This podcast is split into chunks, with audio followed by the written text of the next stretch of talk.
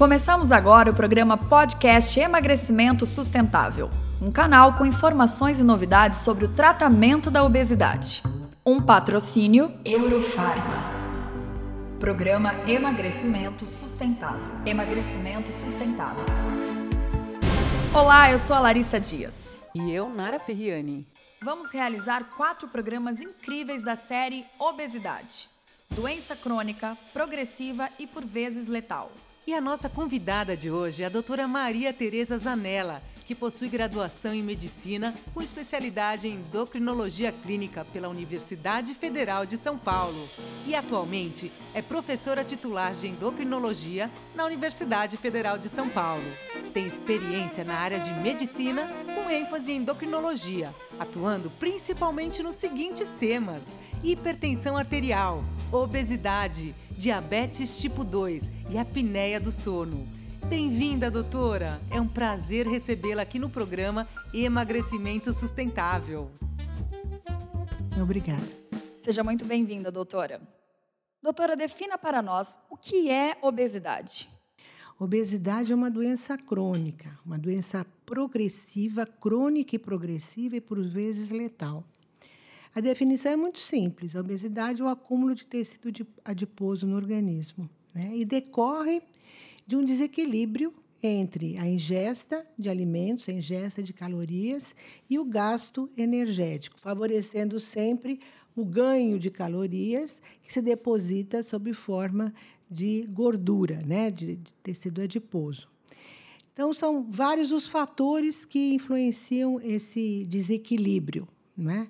Então, o primeiro deles é o nosso estilo de vida atual, né? Um estilo de vida muito mais sedentário e num ambiente que a gente chama de obesogênico, porque existe uma disponibilidade de alimentos muito grandes, né?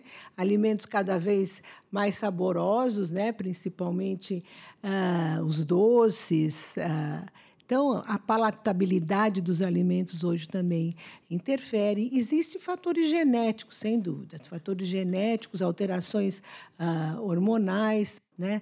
Ah, fatores socioeconômicos também estão envolvidos. Então, nós podemos dizer que é uma doença crônica, progressiva e multifatorial. Né? São vários os fatores que interferem ah, no seu desenvolvimento.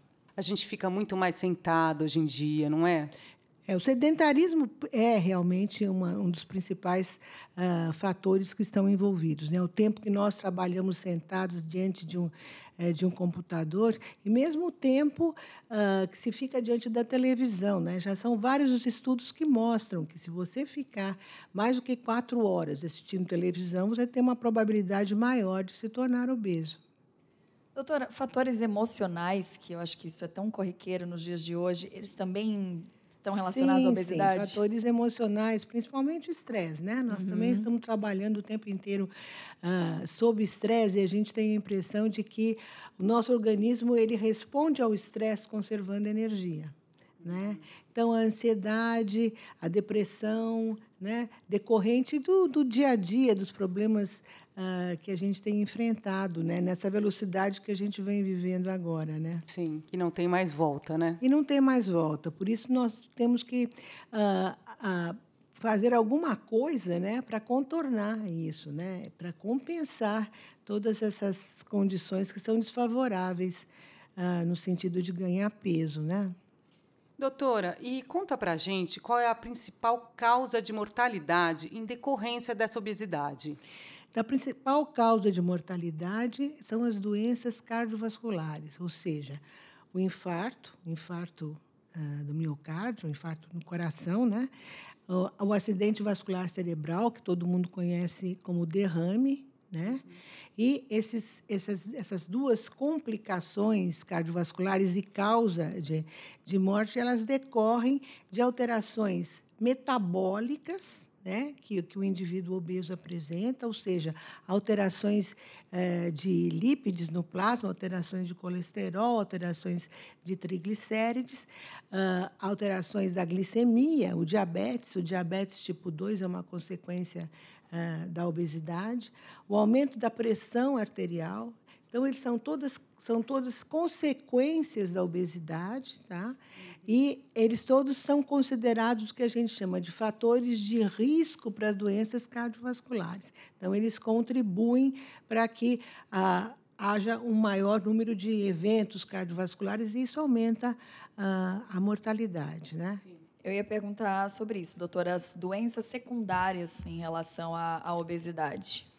Então, como eu estava dizendo, a hipertensão arterial é uma delas. Eu acho que a principal delas é, uhum. é, é a, é a hipertensão. E ela, assim, é diretamente proporcional a, ao ganho de peso. Quanto maior o ganho de peso, mais grave é a hipertensão. Né? Doutora, desculpa, ah, então a hipertensão sempre está relacionada à obesidade ou Na não? Na maioria das vezes. Tem outros, outras causas de hipertensão que não estão relacionadas à obesidade. Mas a, mas a obesidade é a principal causa é, de, de, hipertensão. Né? É, muito, é muito frequente nós encontrarmos indivíduos hipertensos quando eles são, eles são obesos. E a segunda causa ah, de, de, de, eventos cardiovasculares, que é uma consequência da, da obesidade, é o diabetes. Né? O diabetes do adulto, que é dito, é o diabetes tipo 2. Né? Então, quando existe associação de diabetes com hipertensão arterial, a mortalidade aumenta muito. Né? Então, é interessante nós observarmos o que acontece com a prevalência da obesidade. Ela aumenta com a idade, porque com, com a idade o nosso organismo tende a gastar menos energia. Então, se você continuar ingerindo a mesma coisa, você vai acabar ganhando peso. Então, a prevalência de obesidade ela vai se elevando até mais ou menos os 60 anos. Depois a gente observa uma queda nessa prevalência.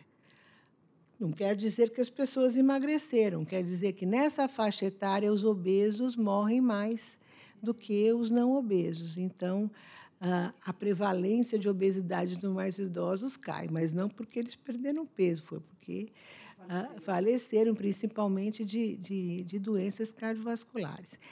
Além desses fatores de risco cardiovascular, existem outras complicações do diabetes, né? As, as doenças osteoarticulares, né? Os problemas de coluna, os problemas de, de, de quadril, problemas de joelho, né? A osteoartrose, problemas de tornozelo. Faz a pessoa até caminhar menos, se exercitar menos. Exatamente. E até uma limitação no tratamento, uhum. isso também, né? Isso dá uma limitação no tratamento. Uh, nós temos, por exemplo, alguns tipos de câncer são, são a obesidade predispõe a alguns tipos de câncer. O câncer de mama é um câncer que está relacionado à obesidade. O câncer de endométrio, endométrio é o câncer de, de útero, né? Aquela camada que recobre o útero, a parte interna.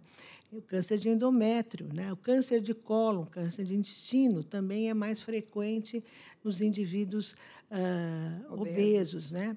Então, são várias as, as, as, as comorbidades. A apneia do sono é outra condição grave, consequência da obesidade, porque ela piora tanto a hipertensão arterial quanto o diabetes. Então, é, aumenta ainda mais a, a condição de risco de doença, de doença cardiovascular. Ou seja, doutor, uma coisa leva a outra, né? Um problema sim, sim. vai gerando outro. Às vezes cria-se um, um círculo vicioso. Sim. Né?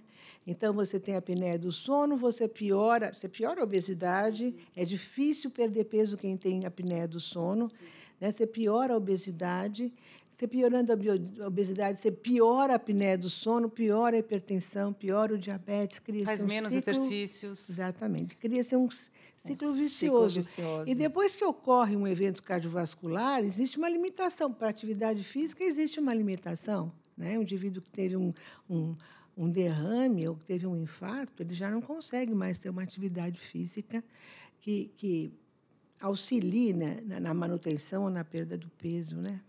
Nossa, ouvindo a doutora Nara, estou pensando aqui como é importante a consciência, né? Desde Sim. cedo, quanto mais cedo possível, né, doutora? Consciência mesmo da, da, gravidade da obesidade, que é uma doença mesmo do, do, estilo de vida, porque se a gente soubesse disso lá atrás, no início, todo mundo, né? É, então, esse quadro seria vem, diferente. E a, e a, prevalência vem aumentando de forma assustadora, né? Vem aumentando numa velocidade muito grande e atrás dela vem o diabetes. Por isso que hoje se fala tanto em diabetes, diabetes. porque a prevalência está tá aumentando muito, né?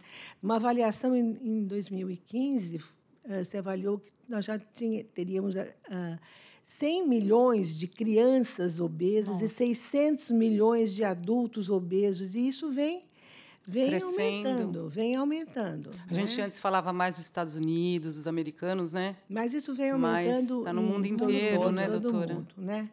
Ah. E a, então a diabetes qualquer pessoa pode ter, pode desenvolver no futuro se ela se alimentar de uma forma exagerada. Existe, existe uma predisposição genética, né? Existe algumas pessoas são mais predispostas ao desenvolver o diabetes. Tem alguns obesos que engordam, engordam até têm uma, uma, uma obesidade grave e não desenvolvem diabetes porque geneticamente eles não, não são predispostos. Mas aqueles que têm, uh, têm uma predisposição, isso a gente uh, sabe perguntando sobre a história familiar, né? Então, antecedente familiar de diabetes mostra que aquele indivíduo é predisposto. Isso é uma coisa.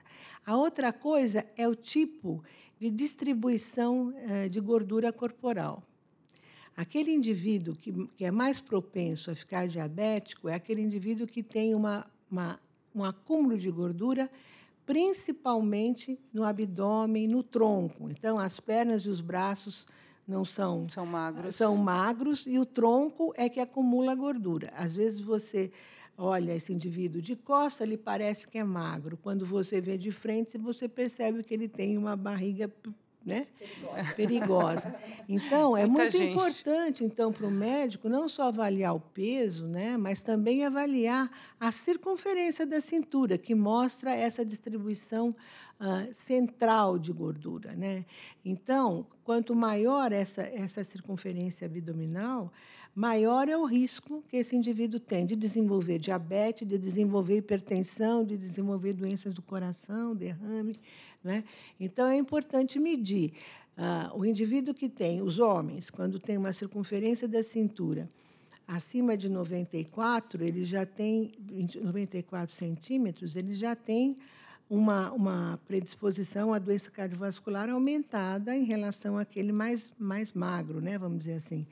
Acima de 102 centímetros, esse risco aumenta muito. Na mulher, esses, esses valores são 80, né? e 88. Acima de 88 centímetros de circunferência da cintura. Acho que eu vou medir a minha hoje, viu, Larissa?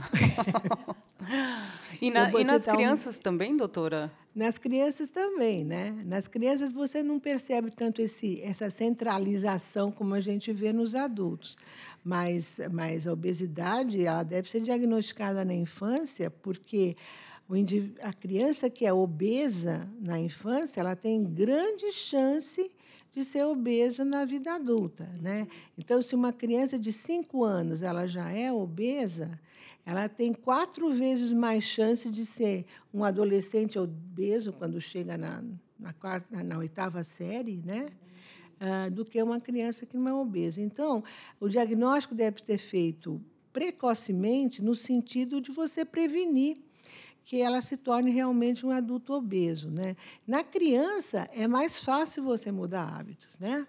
Na criança, você ah, é mais fácil você estimular a atividade física, corrigir corrigir a alimentação, principalmente a atividade física na criança é importante. Hoje as crianças ficam mais confinadas, né? Elas não têm ah, muita muita liberdade, né, para brincar na rua como antigamente, é. ou as casas não têm mais quintal, mesmo tendo espaços nos, nos prédios, etc. As crianças não têm muita ah, liberdade de, de irem sozinha, a preocupação dos pais em relação a isso. É sempre elas são mais ativas, né, que os adultos. Então e a gente tem que estimular, porque se você não, não, não deixar a criança fazer atividade física, ela vai ficar na frente do computador e, e se tiver uma bolachinha, um lanchinho do lado, Melhor ela ainda. come, ela come sem perceber. É. Né? Continuamos com o programa 2. Até o próximo podcast Emagrecimento Sustentável. Um patrocínio Eurofarma